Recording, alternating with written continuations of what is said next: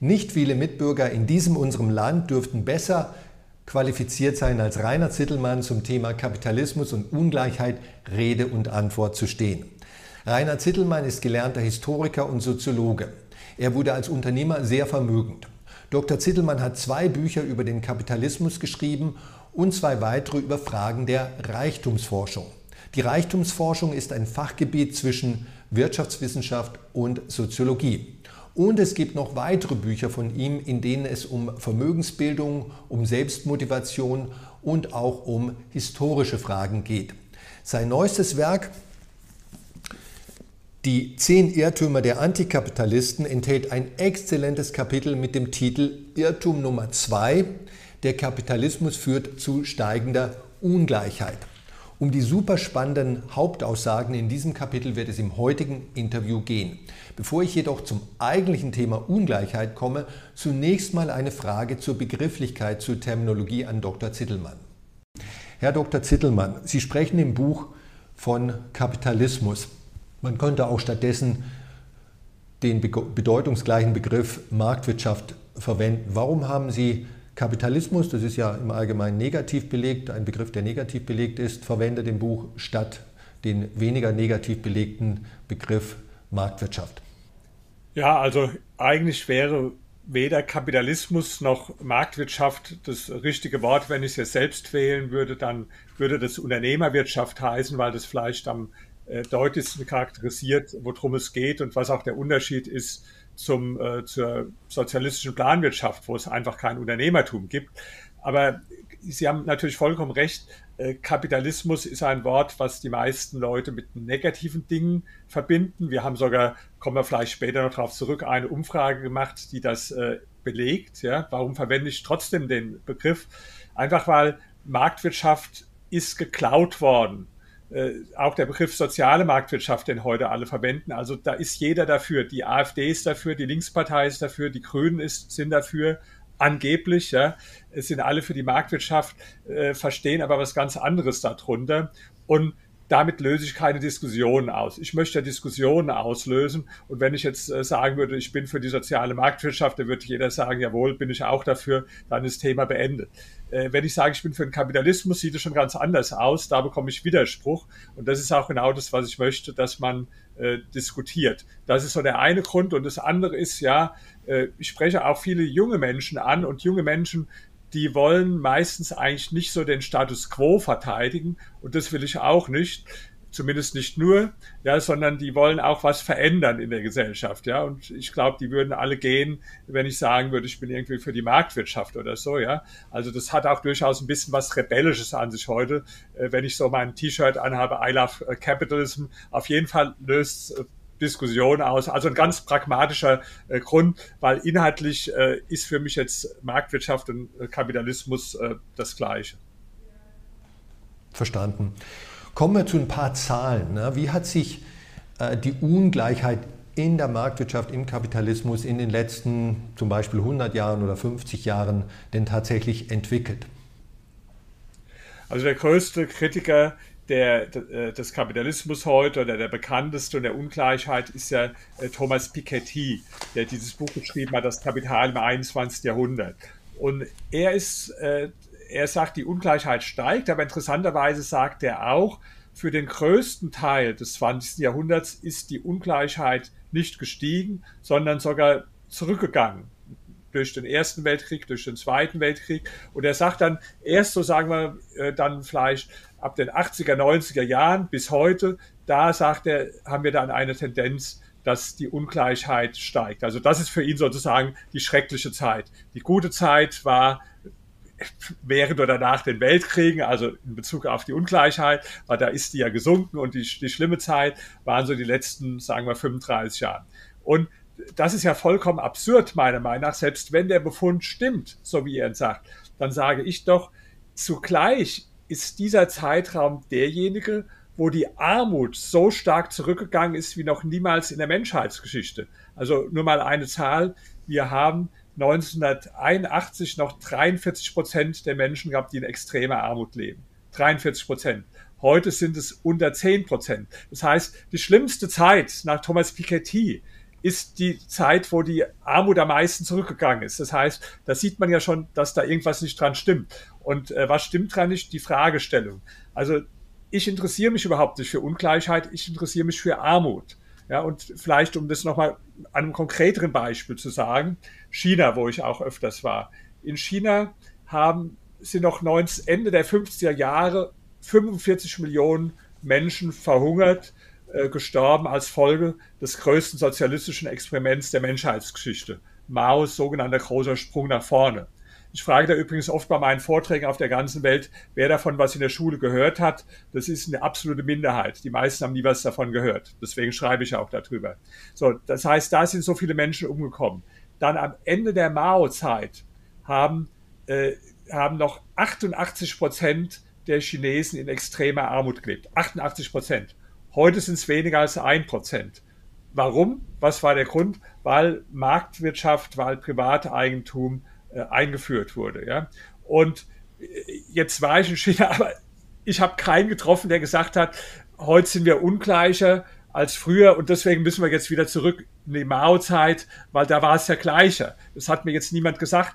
Und natürlich ist die Ungleichheit gestiegen in China. Also schon aus dem Grund, zur Mao-Zeit gab es keinen einzigen Milliardär. Vielleicht gab es einen Millionär, das war der Mao selbst möglicherweise, aber Milliardäre gab es nicht. Heute gibt es so viele Milliardäre in China wie nirgendwo sonst auf der Welt, nur in den USA noch. Ja?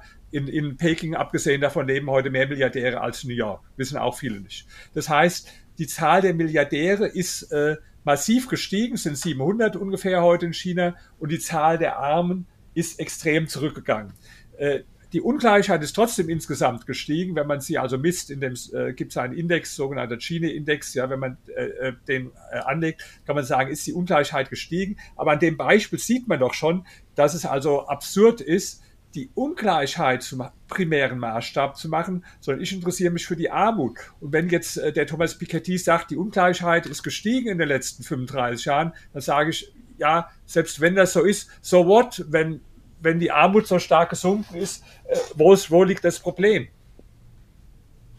Also kann ich gut nachvollziehen. Mit anderen Worten, Sie sagen ja, ähm, den Standpunkt teile ich, dass wir uns äh, viel stärker orientieren sollten auf das Los, sagen wir mal, der ärmsten 10 Prozent in einer Gesellschaft. Wie geht es in äh, physisch messbarer äh, Dimension, ne? äh, zum Beispiel in Einkommensdimension, inflationsbereinigt natürlich, aber auch wie viel Arbeitsstunden vielleicht muss man für ein Fahrrad oder ein Auto arbeiten und so weiter.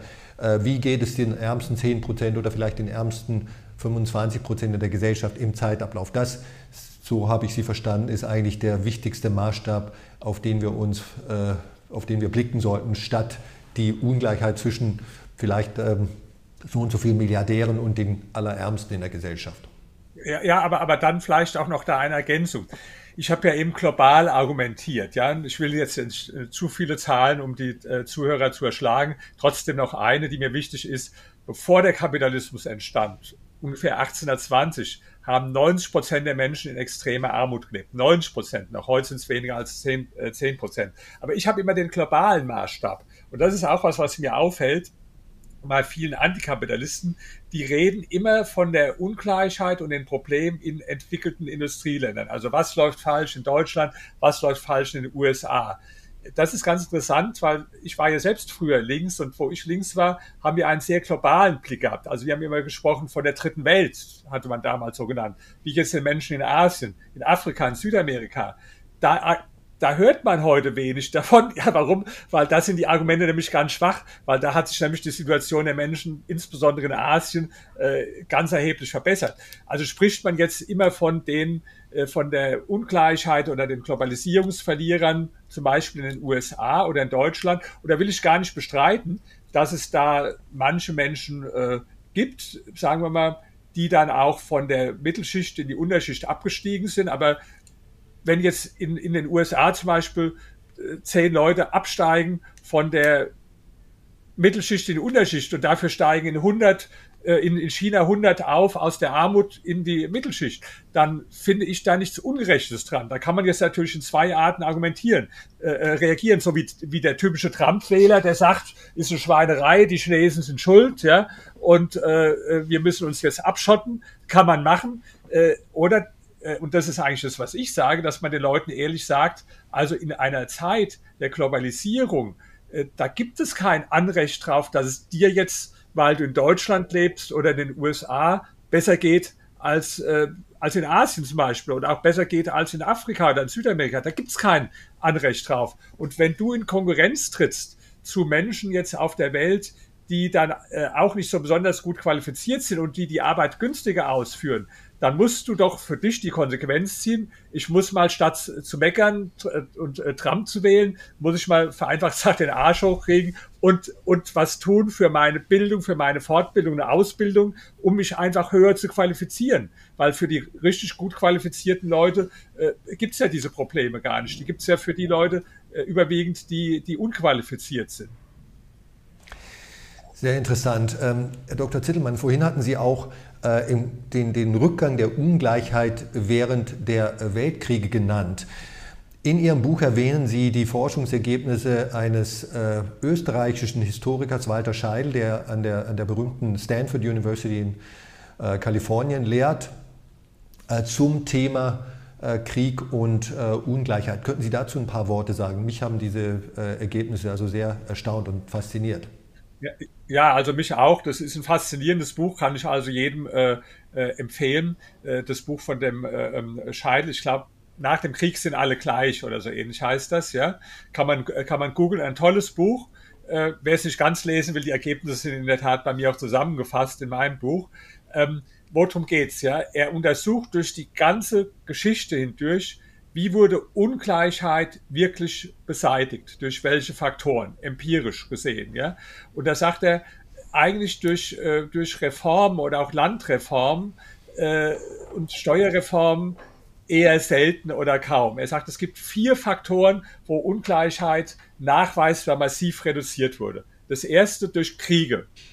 Im 20. Jahrhundert zum Beispiel durch den Ersten Weltkrieg und den Zweiten Weltkrieg äh, aus verschiedenen Gründen, weil natürlich bei den Vermögenden erhebliche Vermögenswerte vernichtet werden, aber auch weil die Steuern sehr stark gestiegen sind im Ersten Weltkrieg und im Zweiten Weltkrieg. Also das, das war mal ein äh, Grund. Das andere sind Seuchen und Pandemien. Wenn man in der Geschichte schaut, waren oft äh, ein Nivellierer. Äh, das dritte waren äh, ähm, praktisch Systemversagen, äh, Zusammenbruch von Staaten war, äh, war ein weiterer Grund. Ja, und der vierte Grund waren äh, Revolutionen wie die kommunistischen Revolutionen zum Beispiel. Äh, das ist natürlich, äh, sagen wir, insofern ein ganz interessanter Befund, wenn ich das mal alles zusammenzähle, also kommunistische Revolution, äh, Weltkriege, Pandemien, Seuchen, Staatszusammenbrüche, äh, alles nicht, wo man sagt, das, das brauchen wir jetzt äh, unbedingt, ja. Aber das waren die hauptsächlichen Gründe, äh, wodurch Ungleichheit beseitigt wurde. Also wie gesagt, ein faszinierendes Buch äh, kann ich äh, jedem empfehlen. Und achso, und da vielleicht noch ja. zu ergänzen, ja, das ist Interessante. Dadurch wurde die Ungleichheit ähm, beseitigt. Wenn wir aber jetzt nochmal auf das andere Thema springen, wo ich eben von geredet habe, die Armut. Armut wurde durch friedliche evolutionäre Prozesse beseitigt, eben durch den Kapitalismus. Ja, das ist ja das Interessante. Äh, und, und Armut ähm, geht auch nicht durch einen Schlag auf, von einem Jahr auf, den, äh, auf, auf das andere Jahr zurück, sondern das sind lange Prozesse. Und das Problem bei langen Prozessen ist, dass wir sie alle nicht so richtig wahrnehmen. Ja, also wir nehmen immer das wahr, was von heute auf morgen passiert, jetzt ein Krieg, eine, eine Revolution oder eine Pandemie. Äh, aber die eigentlich wichtigen Prozesse, die finden ja über Jahrzehnte oder sogar manchmal Jahrhunderte statt. Deswegen äh, auch noch ein äh, weiteres Buch, was ich eben empfehlen kann, von Steven Pinker, Aufklärung jetzt, ja, der diese ganzen langen Prozesse beobachtet, die man normalerweise nicht so im Blick hat. Das machen Sie ja auch äh, bei Ihren äh, Analysen, dass Sie mhm. sagen, wir gucken jetzt nicht immer nur, was passiert von heute auf morgen, sondern wir müssen mal längere Phasen im Blick haben. Aber die haben die meisten Menschen nicht im Blick, weil natürlich die in den Zeitungen werden Sie jetzt äh, das nicht finden, weil äh, die äh, das ist jetzt gar keine Kritik, sondern das ist klar, die sind halt mal drauf auf die Aktualität fixiert und auf das, was sich abrupt kurzfristig ändert. Und dabei gehen dann nur die langfristigen Dinge unter. Und das sieht man auch dran, wenn man jetzt zum Beispiel Umfragen macht. Man hat äh, Menschen befragt, also ist die Armut jetzt in den letzten Jahrzehnten äh, gesunken oder gestiegen? Ja, da antworten fast alle in Deutschland, die Armut ist auf der Welt massiv gestiegen. Ja? Äh, obwohl alle Zahlen das Gegenteil sagen liegt dran, weil in den Medien natürlich ähm, auch nicht über das äh, Positive oder über das Normale, sondern eher über das, äh, die Ausnahmen berichtet wird. Also es gibt so einen alten Spruch, den, den, den lernen Journalisten, der heißt, äh, ähm, Briefträger äh, Hund beißt Briefträger ist keine Geschichte, aber Briefträger beißt Hund ist eine gute Geschichte. Ja? Warum? Weil es halt, sagen wir, äh, viel öfters passiert, dass jetzt der, der Hund den Briefträger beißt, deswegen keine Geschichte, aber wenn der Briefträger den Hund beißen würde, wäre es eine Geschichte. Und deswegen ja, wird so, halt über die, so. über, ja, äh, ich, ich meine, ist ja auch logisch. Stellen Sie sich vor, jetzt wird jeden Tag wäre die Headline in der Zeitung, heute sind wieder so und so viele tausend Flugzeuge heil gelandet. Ja, also da wird nach ein paar Tagen sagen, also jetzt ist mal gut, äh, will ich nicht mehr lesen. Ja, aber wenn dann mal ein Flugzeug abstürzt, dann wird es natürlich groß berichtet. Aber es ist natürlich, warum wird berichtet? Gerade weil es nicht das Normale ist, weil es das Unübliche ist. Und bei den Flugzeugabstürzen wissen wir das vielleicht noch, ja, aber bei vielen anderen Sachen, die sich so der Alltagserfahrung entziehen, wissen es die Menschen nicht und werden dadurch die, die, diese aktualistische Medienberichterstattung natürlich in ihrem Urteil in die Irre geleitet. Sie haben vorhin schon das Stichwort geliefert, Meinungsumfragen. Also der zweite Teil Ihres Buches äh, enthält ja auch die Ergebnisse, zusammengefassten Ergebnisse äh, von, von Meinungsumfragen zum Thema Kapitalismus oder die Irrtümer der Antikapitalisten, äh, genauer gesagt. Äh, könnten Sie für Deutschland, äh, in Deutschland wurden ja auch äh, eine repräsentative Stichprobe von Bürgern befragt, so ein paar Highlights vielleicht nennen aus diesen Meinungsumfragen. Und mich würde spezifisch interessieren, was das Image letztlich des Kapitalismus in Deutschland, der Marktwirtschaft in Deutschland ist im Vergleich zu einigen relevanten anderen Ländern, Großbritannien, Frankreich oder was immer ja. man sich da vorstellen könnte. Also abgesehen davon kann ich sagen, die Umfrage geht, die gehen weiter äh, permanent, äh, weil dieses Buch, was ich geschrieben habe, wird also in 20 Ländern mindestens erscheinen. Wahrscheinlich werden es 25 Länder sein. Und in jedem Land, äh, wo das Buch erscheint, äh, führe ich so eine Umfrage durch. Deswegen, also in dem Buch sind 14. Inzwischen kann ich schon das Ergebnis von 17 Umfragen benennen und bald werden es 25 sein. Was ist besonders an der Umfrage? Es gab vorher auch schon mal Umfragen, wo gefragt wurde, wie finden Sie den Kapitalismus oder finden Sie Kapitalismus besser oder Sozialismus?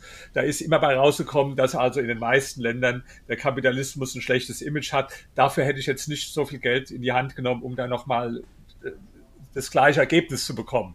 Äh, was ist das äh, Besondere an der Umfrage hier? Erstmal wollte ich wissen, wie viel macht denn das Wort aus und wie viel macht der Inhalt aus, ja? Weil wir haben ja vorhin auch festgestellt, dass das Wort ein negatives Image hat. Jetzt könnte man ja denken, naja, äh, es liegt vielleicht nur an dem Wort, dass die Menschen halt irgendwo mit Kapitalismus was Negatives verbinden.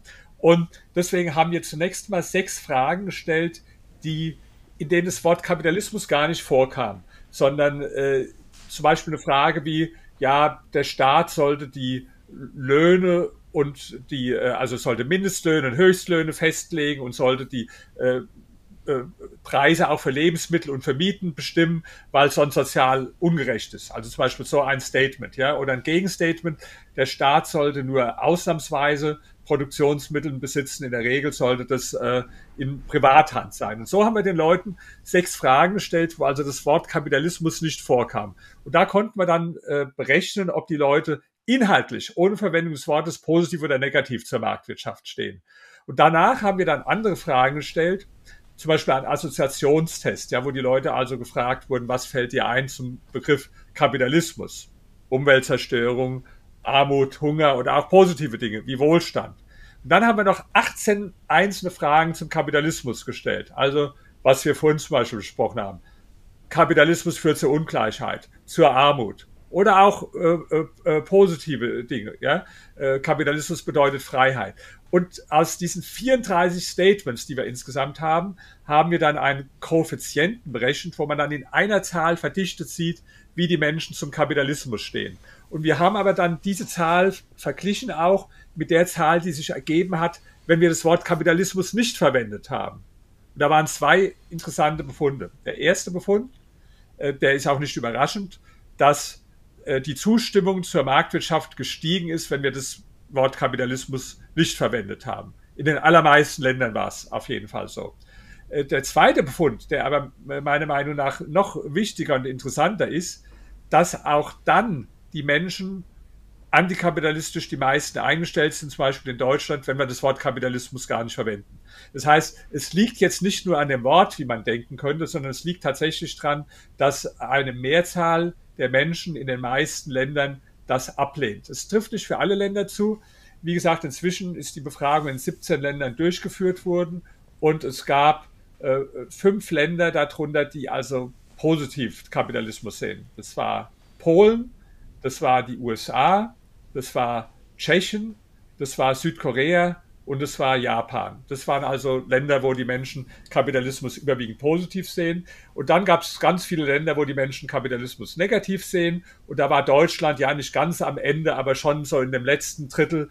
Äh, am Schluss waren die Franzosen und jetzt haben wir die Befragung. Also interessanterweise äh, war die abgeschlossen. Einen Tag bevor der Krieg losging in der Ukraine, haben wir in Russland die Befragung abgeschlossen. Und da war also das Image vom Kapitalismus noch negativer.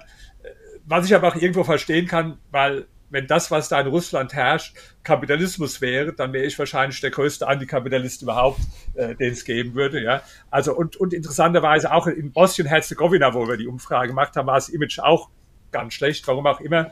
Ähm, das war so ein Ergebnis, aber dann noch ein anderes, was, was mich also sehr fast, stark fasziniert hat. Wir haben in den letzten Jahren gerade im Zusammenhang mit der Corona-Krise äh, oft gesprochen von äh, Verschwörungstheorien, von Menschen, die an Verschwörungstheorien glauben. Und ich habe auch einige Bücher dazu gelesen und die Beispiele kamen fast immer aus dem rechten Bereich. Und es stimmt auch, dass es in dem rechten Bereich also viele ähm, Verschwörungs, ja, ich habe immer was gegen das Wort Verschwörungstheorie, weil im Grunde genommen sind es keine Theorien. Ich nenne die so, wenn ich mich so eine halte, Verschwörungsspinner, äh, weiß es aber in dem Buch natürlich nicht. Da drücke ich mich etwas höflicher aus. Also Menschen, die Verschwörungserzählungen oder Verschwörungslegenden anhängen. Ne? Und äh, jetzt war aber meine Hypothese, dass, dass auch Antikapitalisten äh, Menschen sind, die zum Verschwörungsdenken neigen. Äh, und äh, wie haben wir das, äh, äh, das wollte ich überprüfen, ob diese Hypothese stimmt oder nicht. Und wie habe ich das gemacht? Wir haben also unabhängig von den Fragen zum Kapitalismus den Leuten zwei Fragen vorgelegt, die als Indikator dafür dienen, ob einer an Verschwörungserzählung glaubt oder nicht. Die erste Frage lautete so, ja, die Politiker entscheiden in Wahrheit gar nicht, sondern sie sind nur so ähm, praktisch äh, Marionetten in der Hand von anderen Kräften im Hintergrund. So, ja? Und die zweite Frage war so, ja, äh, alles geht nach einem geheimen äh, Plan, den aber die meisten Menschen nicht äh, kennen, aber man selbst kennt ihn. Das sind ja so typische Überzeugen von Verschwörungsleuten. Also die Politiker sind nur Marionetten und es gibt einen geheimen Plan, aber sie selbst kennen den und die anderen nicht. So, und dann haben wir praktisch dadurch konnten wir feststellen, wer neigt also jetzt zum Verschwörungsdenken oder nicht. Und dann haben wir ja die anderen Fragen gehabt zum Kapitalismus. Und da haben wir mit einer statistischen Methode, die sogenannte Faktorenanalyse, dann rausgefunden, also wer ist Pro-Kapitalist und wer ist Antikapitalist. Und dann war für alle inzwischen 17 Länder hat sich herausgestellt, dass die Pro-Kapitalisten wesentlich weniger zum Verschwörungsdenken neigen als die Antikapitalisten. Ich meine, meine Hypothese wäre ja auch dann schon bestätigt worden, wenn jetzt, sagen wir mal, das in, in neun oder zehn Ländern der Fall gewesen wäre. Aber bisher war in jedem einzelnen Land war das so. Und das ist also, damit habe ich äh, den empirischen Beweis erbracht, dass also Antikapitalisten ganz stark zum Verschwörungsdenken neigen. Und das ist klar, ähm, man nennt das oft nicht so, also, äh, aber es ist natürlich so, das sind dann die, die Lobbyisten, die alles steuern und die Superreichen, die alles unter Kontrolle haben. Ja. Man nennt es normalerweise nicht Verschwörungsdenken, aber ich nenne es so und habe es jetzt bewiesen mit, mit dieser Studie erstmals. Interessant.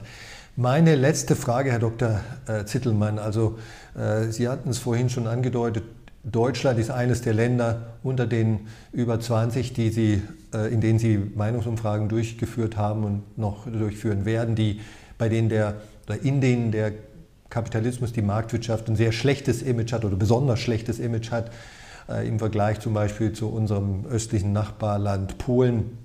Was also letzte Frage, was äh, müsste getan werden, um, dieses, um das Image der Marktwirtschaft in Deutschland zu verbessern? Also erstmal die, die etwas ernüchternde Antwort auf die Frage ist, ähm, da, da gibt es kein Rezept, wie man das von heute auf morgen äh, äh, hinbekommen kann. Leider nicht so. Wenn ich es hätte, würde ich es machen. Ähm, solche Prozesse von, ich habe ja vorhin gesagt, dass die, die wichtigen Prozesse oft über Jahrzehnte dauern. Und das ist ja auch so mit der Dominanz heute vom antikapitalistischen Denken. Das ist ja nicht von heute auf morgen gekommen, sondern das sind ja Prozesse, die über Jahrzehnte, unter anderem durch die Beeinflussung äh, von, von Medien in Schulen, in Universitäten stattgefunden haben. Und da gibt es jetzt keine Methode, wie man das von heute auf morgen wieder zurückdreht.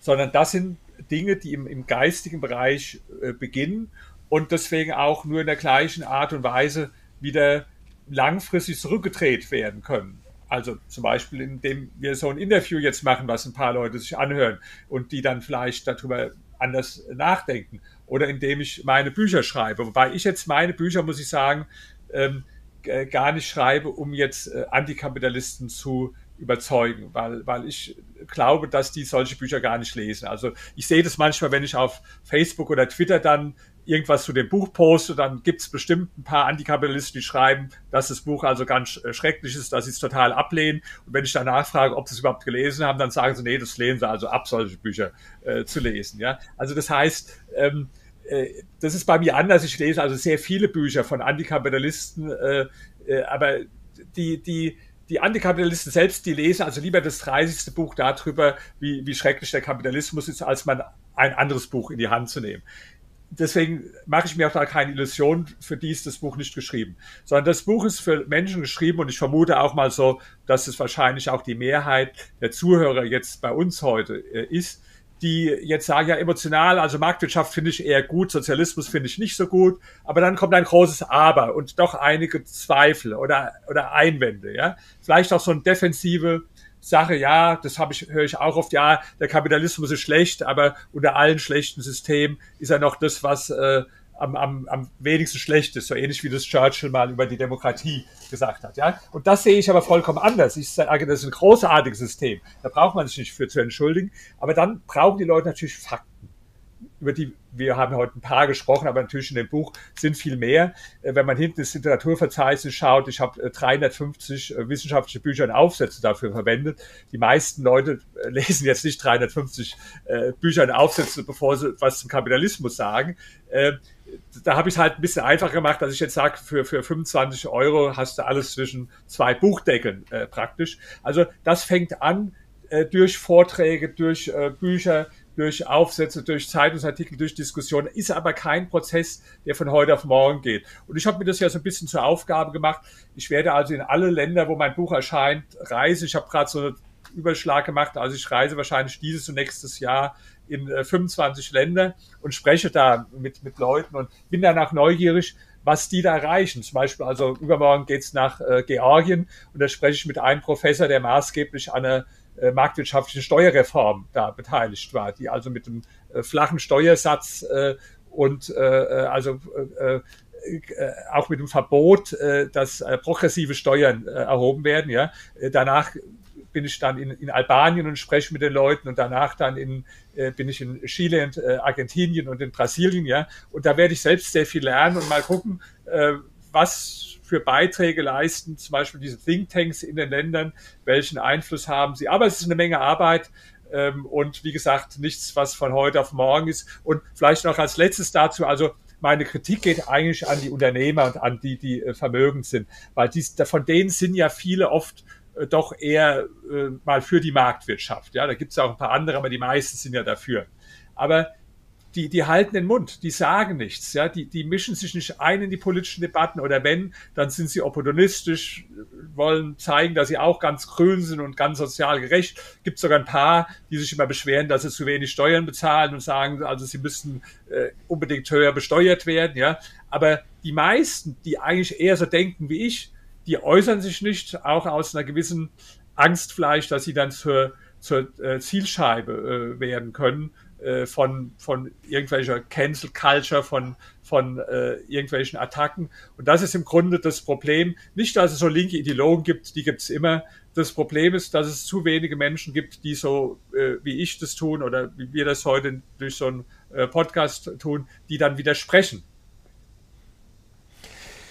Vielen Dank, Herr Dr. Zittelmann. Das war ein Interview mit Dr. Dr. Rainer Zittelmann zum Thema Kapitalismus und Ungleichheit. Ich hoffe, unser Video hat euch gefallen. Ich freue mich über einen Daumen hoch und natürlich äh, Kommentare zum Video sind stets willkommen. Ein Abo, äh, über ein Abo freue ich mich auch. Das war's für heute. Tschüss, ciao, ciao, bis zum nächsten Mal. Wiedersehen.